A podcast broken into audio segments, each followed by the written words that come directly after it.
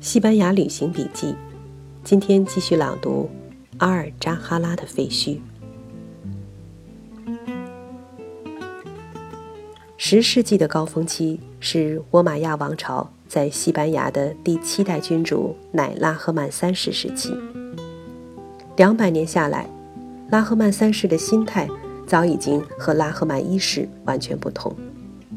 他生在西班牙，长在西班牙。他已经是科尔多瓦人。那个拉赫曼一世明明是哈里发的孙子，却因他的家族被人篡夺王位而深陷在一种惶惶然的流亡心态之中，一生不敢宣布自己才是哈里发。可对于拉赫曼三世来说，他没有理由要那么在乎什么大马士革和巴格达，科尔多瓦就是他的家乡。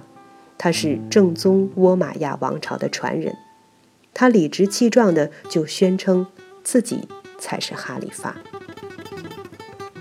拉赫曼三世是有底气的，在他以前的拉赫曼二世就已经是西方最富有的君主，而拉赫曼三世更是富有的出奇，他的王朝每年有一千二百万金蒂纳尔的收入。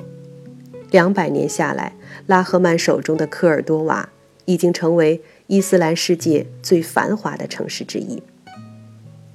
当时的西方还处在中世纪的黑暗中，而在欧洲的边缘，伊斯兰文明竟然早意大利五个世纪就已经文艺复兴了。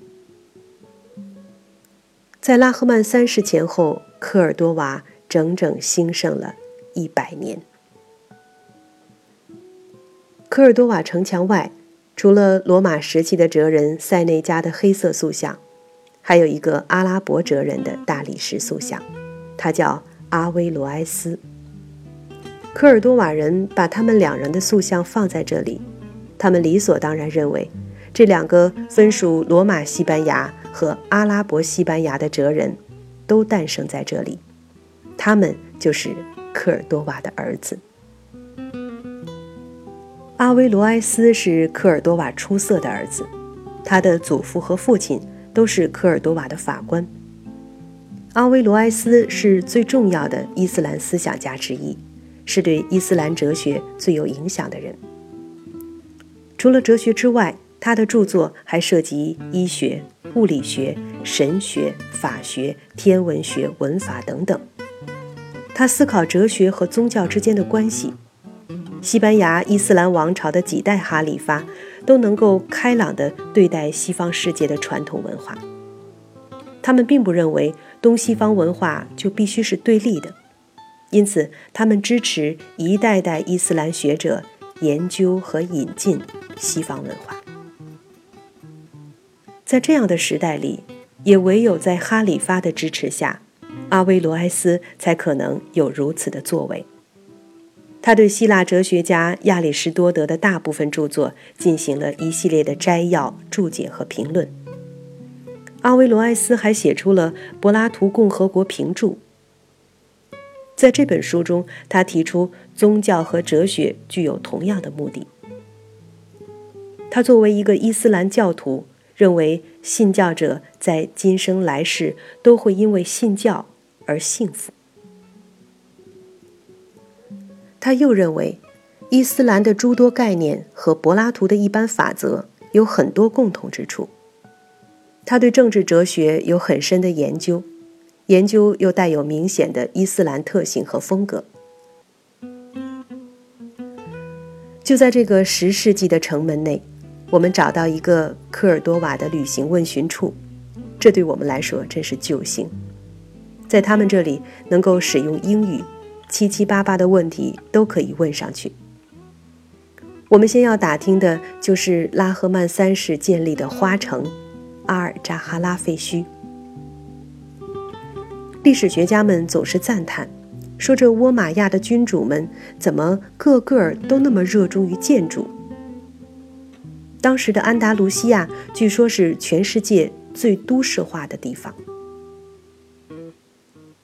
拉赫曼三世被称为是西班牙的路易十四，就是说他像路易十四那样，既有强硬的征战能力，又精于外交。他接手统治的时候只有二十一岁，那时候周遭地区盗匪四起，塞维利亚和托雷多都在闹独立。他实行威权和平衡的手腕并举，胡萝卜加大棒，三下五除二就修补了各种裂痕。然后，公元九百二十九年，他宣布自己是正宗的哈里发，自家的封号是“为真主而战的人”。他上台的时候还很年轻，所以在平定叛乱、稳住天下之后，还有足够的时间享受他哈里发的皇家生活。他对居住着一百万人口、嘈杂的科尔多瓦已经感到不耐烦。就在这个时候，他从一名侍妾那里得到一大笔财富。传说他是听从了某位宠妃的建议。用这笔财富，以宠妃的名字阿尔扎哈拉建造了一座巨大无比的皇宫。从公元九百三十六年开始，在整整二十六年里，始终有一万名工人、一千五百头牲畜为建造皇宫在干活直到公元九百六十一年才完成。这就是所谓的阿尔扎哈拉。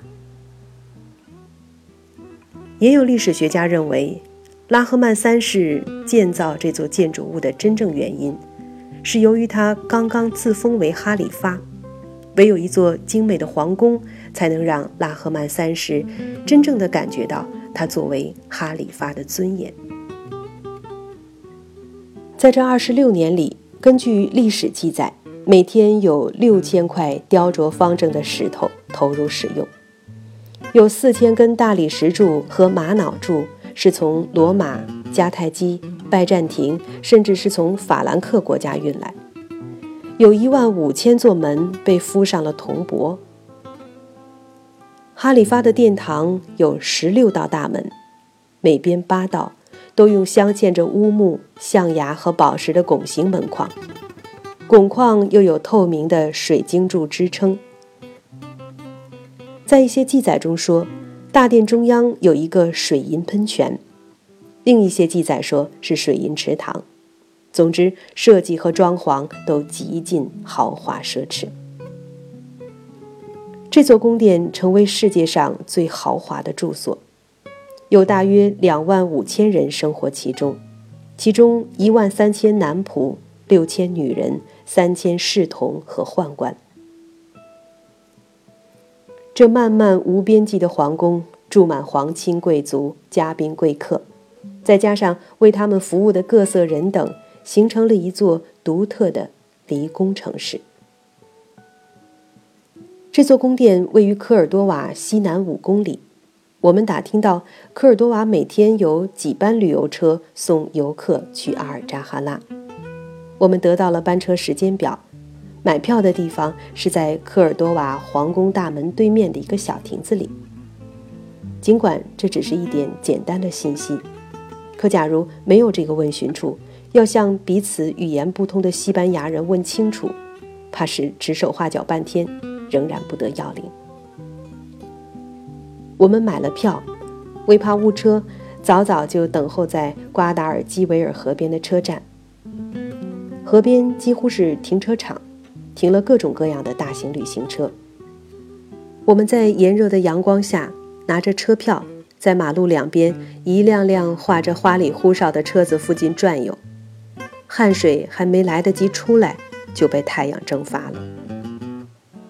开车的时间快到了时，才发现三三两两拿着同样车票的游人开始聚在一起，我们也加入进去，心才踏实起来。想想有些好笑，我们只是来得太早了。